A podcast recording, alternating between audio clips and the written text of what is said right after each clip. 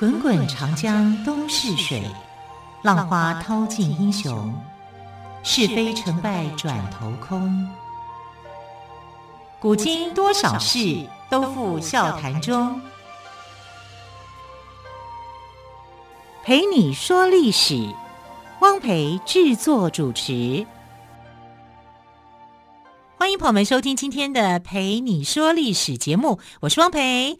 同样，再次有朋友们邀请到历史专栏作家于远炫老师来到我们节目当中。老师好，主持人好，听众朋友大家好。老师，是吃了腊八粥才来上节目吗？好，为什么要这样说呢？因为今天刚好是腊八哦。对，老师，在这个习俗当中，好像腊八是一个蛮重要的日子哎。呃，因为腊八，所谓的腊八就是指十二月初八，嗯哼，啊，这是过去的这个农历十二月初八。对对对，那这一天正好就是过年的准备日。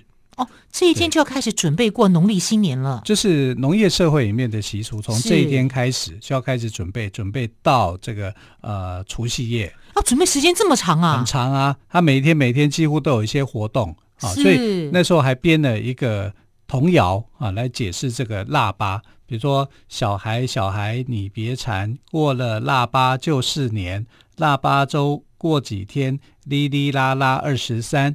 二十三糖瓜粘，二十四扫房子，二十五做豆腐，二十六炖猪肉，二十七宰年鸡，二十八把面发，二十九蒸馒头，三十晚上熬一宿，大年初一扭一扭。”除夕饺子年年有，我还有押韵呢，好有趣哎，这个对啊，所以这是过年的准备，从这天开始准备，过了腊八就是年，每天都在准备过年。嗯。啊，然后到了除夕，那当然就是呃，除夕一夜分两岁嘛，哈、啊，就已经开始做这个呃准备了，新的年就来了啊。所以你看，这个过去农业习俗里面，哇，这是很漫长，因为农业社会啊，它的步调相对是比较没那么紧凑，是比较慢的哈、啊，所以什么事情就按部就班。然后从冬天收东西哈、啊、完成以后呢，其实就没有什么大的活动了。就是在做准备，而且这个时候是冬天，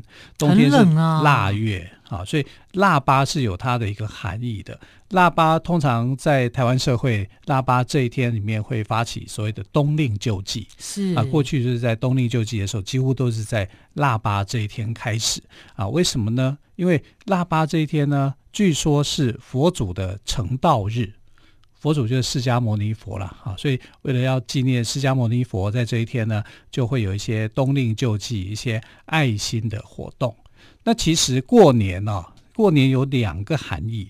过去农业农业社会的过年哦、啊，其实是两种，一种叫做什么，知道吗？叫冬至。冬至的意思就是冬至大如年嘛，对呀、啊，对不对？是啊，冬至就是呃一年四季，冬天已经走到尽头，冬天走到。尽头，春天不就来了吗？哦，还没，还有小寒、大寒两个节气是啊。那但是呢，至少就是说，这一天冬至这一天就是呃阴气最重啊，夜晚最长，白天最短啊。那但是从这以后开始呢，就是呃阳气每天都会加一点，所以就是叫做冬至一阳生。啊，就是阳气逐渐、逐渐、逐渐，天气会慢慢的回暖，一天比一天白天一天比一天长就对了。对，然后天气也会比较回暖一点，但是我觉得没有，还是很冷。啊，所以过去真的有这种冬至大如年，因为包括像清朝的时候，皇帝呢会过的日子啊是冬至这一天会举行大典。啊，反而过年啊，他们是比较没那么样的多的一个习俗。啊，因为过年是汉民族的习俗，哈，不是满人的满人的习俗啊。那从这个汉人的习俗，你看，从腊八，腊八一过，每天几乎有活动。我刚刚讲的，对不对？啊，就是这一天要吃腊八粥保平安啊，然后到哩哩啦啦哒哒哒哒哒过很多啊，过很多里面当中，他还省略了一个商业活动，就是尾牙。对了，尾牙，对，对，难怪我觉得好像少了提子。对，十十六日就是尾牙。尾牙啊，那尾牙是怎么来的呢？尾牙就是土地公的生日。因为我们这有有头牙跟尾牙，对不对？对土地公的生日二月初二，那一年的最后一个办牙祭的活动，因为都是每个月的初二十六办这个牙祭嘛。我们讲打打牙祭，打打牙祭这个牙祭。那最后一天的牙祭就是十二月十六号。那这天打完牙祭啊，就是差不多活动你也该应该要完成了，因为已经过了腊八，每天都是像过年一样，你要放员工哦回去过年了。过去农业社会是这样，而且在这一天呢，啊，这个老板都会准备很好的这个料理来招待员工。那时候有一个不成文的一个想法，就是说。那个鸡头哦，啊，对，不能对着谁，你就请自己准备辞职吧。对，其实这个这个说法不太对啦，因为古代是比较厚道一点的时代哈，它通常来讲没有这个含义，通常鸡头都是对着老板 你总不会把自己给 fire 掉啊，是这样子哈，就是有一个有趣的一个故事啦啊。那不管怎么样了哈，这个就是从腊八开始，每天每天都会有要准备过年的感觉。哎，可是我们会讲说，刚刚不是讲这个腊八这一天其实是佛祖的成道日吗？是啊。那这天那为什么要腊八粥呢？八粥是八碗粥吗？还是一碗粥里面有八样东西？结果答案就是后者啊，一碗粥里面有八样东西。那这种八样东西呢，是呃供养四方嘛，哈，有这种平安的含义。可是老师，那为什么佛陀的成道日要供养腊八粥呢？呃，因为佛陀这一天被人供养啊，这个就是有故事了哈。因为我们知道佛陀哦，他在还没有成为这个。呃，释迦牟尼佛之前，其实他是印度的一个王国的国王啊，太子，太子，太子，他还没有变成国王啊。他的呃，这个俗家姓名叫做悉达多，悉达多，王子哈、啊。所以悉达多算是一个很有名气的一个，跟释迦牟尼同意啊。哈，那悉达多王子呢，他在这个修行苦修了六年，因为他看到一些生老病死，一些痛苦。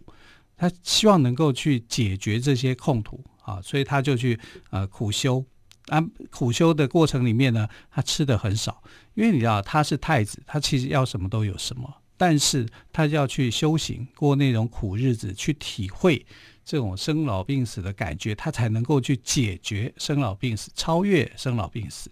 所以呢，他那时候就是日食一麻一麦，然后以淡薄的物质啊来去呃砥砺自己。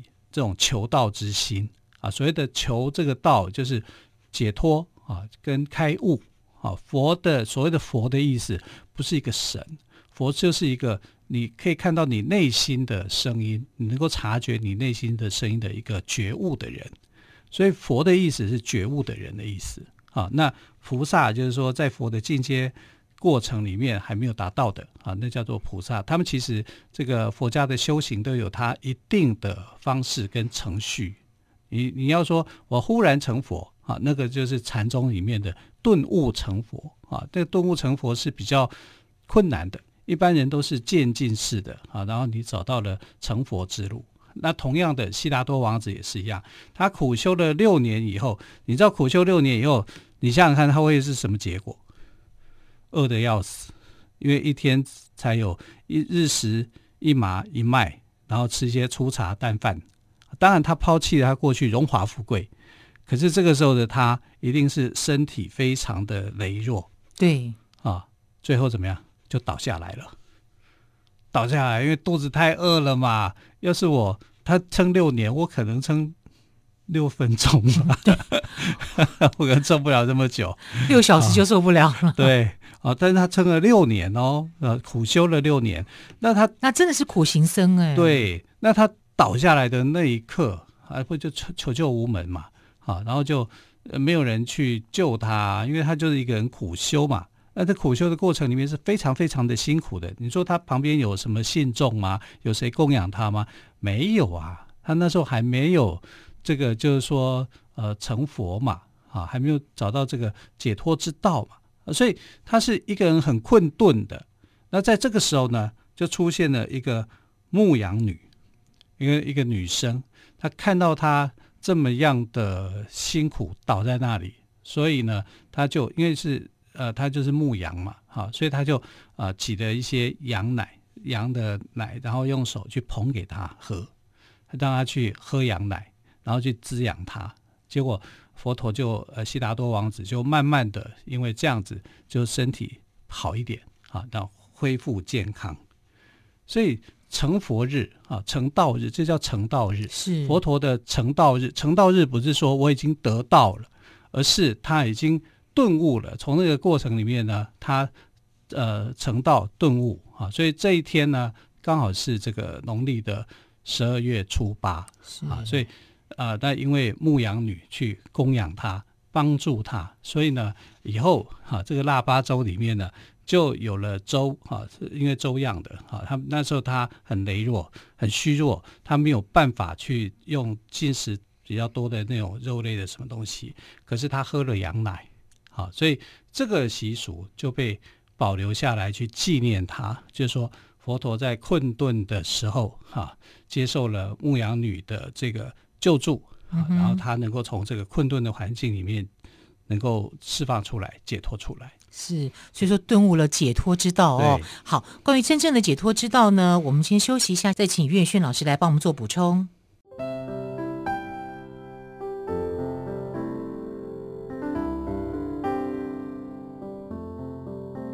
听见台北的声音，拥有颗热情的心，有爱与梦想的电台，台北广播 FM 九三点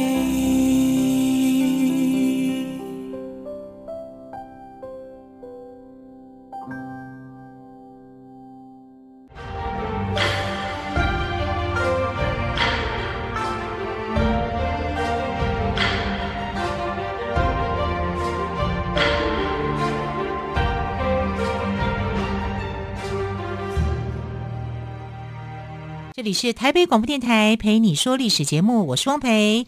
今天岳轩老师跟我们谈到腊八粥的由来哦。那么刚好今天是腊八，朋友们，您今天有吃腊八粥吗？好，老师，你刚刚谈到哦，今天是所谓的腊八是佛陀成道日，也谈到了为什么要供养腊八粥。其实，在整个过程当中，我觉得非常辛苦哎。对呀、啊，因为他在苦修的过程里面呢，他就身体虚弱啊，身体虚弱之下，你说你要修什么修？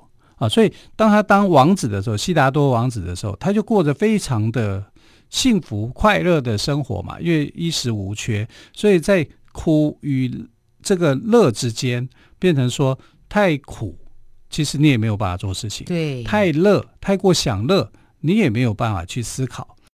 所以要过的是一个中道的生活，在苦跟乐的中间啊，不苦不乐。啊，这样你才能够思考到更多的可能性。那也因为这样，他就体悟啊，体悟。可是他已经身体跟他抗议了，他就倒下来了。那倒下来之后，就这个牧羊女啊，在河边看到一个青年啊，青年和尚啊，他就啊举举了一个这个呃牧那个叫什么羊乳啊，去帮助他，让他喝了以后呢，身体慢慢恢复健康。恢复健康以后，他开始就坐在菩提树下。啊，去这个思考人生的一个道理，就十二月初八这一天啊，在菩提树下成道，所以这一天呢，就是佛陀成道日。对，那佛陀的成道日跟这个牧羊女的救助哈、啊、是有关联的，嗯、所以后来的啊，大家会去供养，就是说用乳糜啊，就是做一碗粥啊，上面会有羊乳，但是后来就是加了很多了啊，比如说像红豆啊什么之类的啊，让它变得。啊，很好吃，更多样化了。对对对，那为什么是八样？八样就就是代表着四面八方的一个含义啊。是啊，那这个是佛教的故事，但其实在呃中国也有流传很多关于腊八的由来。那其中有一个呢，是跟这个三皇五帝有关联的，啊，是来自于赤豆打鬼的风俗。赤豆打鬼，对，赤豆就是红豆了，好、嗯哼啊，用红豆来打鬼，因为大家认为红豆可以辟邪，一直到现在，日本也认为说红豆，好、啊、拿你红豆去撒，用盐用红豆是可以有辟邪的效果。难怪日本有这么多红豆的食物。是啊，啊，所以传说我自己也很爱喝红豆汤啦，真的，但是纯粹是好喝。其实红豆这个时候。你看，像冬至大家会吃红豆汤圆嘛，对，对不对啊？又有这种平安啊，然后趋吉避凶。很多大福里面也是红豆，是啊，只是说很多有改良，就是对，加入更多口味。我们讲到就是说三皇五帝当中哈，有一个叫颛顼，对，皇帝颛顼帝故嘛，对颛顼。那颛顼有三个儿子，那三个儿子死了以后变成恶鬼啊，专门出来吓小孩的啊啊，对。那古人就普遍迷信嘛，就很害怕鬼神啊，就怕大人小孩会中风得病哈、啊，然后身体不好啊，都是因为这个恶鬼在作祟哈、啊。那这些恶鬼天不怕地不怕，就怕红豆。那个红豆呢，所以这个红豆又叫赤豆嘛，因为赤就是红的意思。它红里面可以分不同的。等级的红啊，这是大红赤红，所以赤豆打鬼，打鬼啊，就是说你撒了红豆，那个鬼啊怕红豆啊，就不敢进门。那所以在腊八这一天呢，用红小豆、赤小豆来熬粥，就熬稀饭就对了啦。对对对，那吃下去就有保平安的意思。啊，那其实跟这个、这个典故倒是蛮特别的。对啊，这个典故跟佛教有点不一样啊。佛教是呃佛陀成道日嘛，日啊，然后这个中国的民俗啊，就是赤豆打鬼啊，能够把这些恶鬼给赶，赶走。对，那还有一个说法，从历史上的说法来讲，就是朱元璋的故事了。那朱元璋就是他从军以后啊，他就曾经被这个陷害。啊，被其他人陷害，他就坐到监狱里面，坐到监狱里面，什么东西都没得吃。那时候他的这个后来的皇后马皇后嘛，那时候帮他准备了很多啊，还帮他弄了饼啊，烧饼热热的，他放在这个啊胸前，结果整个因为太烫了，还把自己的胸部给痛烫伤。啊，他就很感激，说：“哎，这个马皇后对他那么好。当然那时候还不叫马皇后了啊，是这个呃，就是。”他的这个郭子兴的义女啊，去帮助他。那可是他在监狱里面的时候啊，被坐牢的时候，那个那段时间，没有什么东西都没得吃，他就随便乱抓，看到什么他就抓什么就吃啊。所以这这一天也是十二月初八，腊八哦啊，就从呃朱元璋的一个，也有朱元璋的部分了。对对对，哈、啊，所以呃腊八的习俗哦。它其实是融合了中国的民俗啊，甚至历史的故事，再加上佛教的呃一个成道日的说法，互相结合的。那传到现在哈，大家可能对腊八粥的印象，哎，其实我对腊八粥印象是武侠小说，哎，真的吗？对啊，金庸啊，赏善罚恶令啊，哦，对对对对对，哎，吃一碗腊八粥，对，那里面有毒药，谁敢吃啊？好，我反而好像好像印象比较深刻的是这个。赏善罚恶令里面的腊八粥啊，所以各武林人士都不敢吃啊，那就是另外一种趣味啦。那当然不可能是这个赏善罚恶嘛，啊，应该是这种我觉得是冬令救济的一种观念啊，从啊佛陀成道的那种慈悲的心啊，然后这个慈悲的心呢，也可以让许多的这个流浪街头的街友寒士，能够在这一天有一些温饱。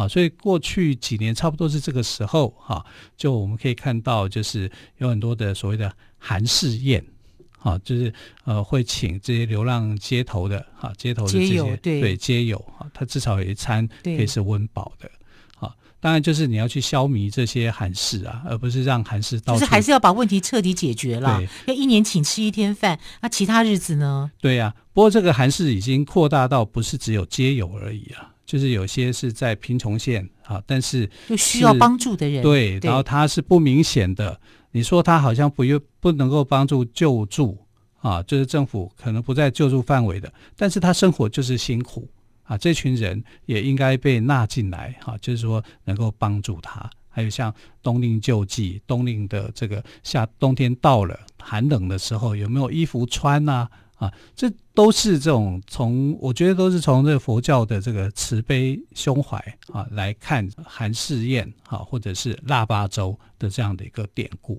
我们要过年了，不只是希望自己过好年，也希望这些辛苦的人他也能够平安的过年。对，应该是说我们希望是一个共好的社会，对，我们大家一起共好。好，彼此祝福。对，而今天又是十二月三十号，对，明天三十一号又有跨年的活动。对，从明天开始就有一连三天的元旦假期了。对啊，这竟然就在我们的过去农历年的年俗腊八之后所发展出来的。哎，所以今年很特别。所以今年的农历年过得比较早啊。农历年很快就来了，几乎我们从下一周开始，我们就会讲一些年俗啊，对啊，或者是什么活动啊，来跟大家讲说，哎，我们的年俗到底是怎么一回事？因为现在已经现代人已经慢慢的把过去的那个旧时光啊，就是呃岁时已经慢慢都遗忘了。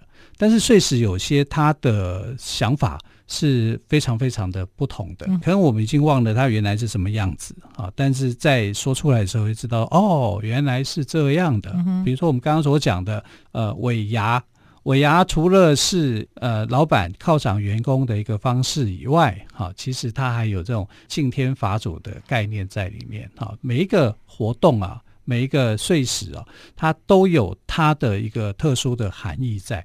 如果我们了解它的含义的话，哈，这个节日会过得更不一样。然后你可以想到，在那个冬天的寒冷的一个情况之下，有些人是需要我们的帮助的。是啊，当然也可以体会到说，哎，佛祖在那一天里面的成道，对，但他在成道之前，他是经过了一些磨难的。他甚至身体是虚弱的，他倒下来了，倒下来有人帮助他。如果他没有接受牧羊女的帮助的话，他也不可能成道啊。所以我们的社会是互相帮助的。那他能够成道，也要感谢牧羊女在那个时候的伸伸出来的援助啊！所以这种精神啊，应该才是我们要去发扬的。所以不是只有说我吃八样的粥，你要知道吃这八样粥，它其实是布施，布施到四方去，让更多这个需要帮助的人在这一天都能够获得帮助。因为也要准备要过年了。好，非常谢谢岳轩老师。今天在民国一百一十一年的最后一天，哎呦，明天才是最后一天哦。来跟我，应该是我们节目的最后一天，来跟听众朋友们说腊八粥的故事。老师，谢谢喽，谢谢，啊、感谢朋友们这一年的陪，真的，真的感谢朋友们这一年来的陪伴哦。哎，想想也不简单呢。我们这一年做了两百六十集，每一集的内容都不一样，非常感谢朋友们的喜爱跟支持。明年我们有更新、更丰富的内容，也欢迎朋友们继续收听喽。亲爱的朋友，我们明年再会。拜拜。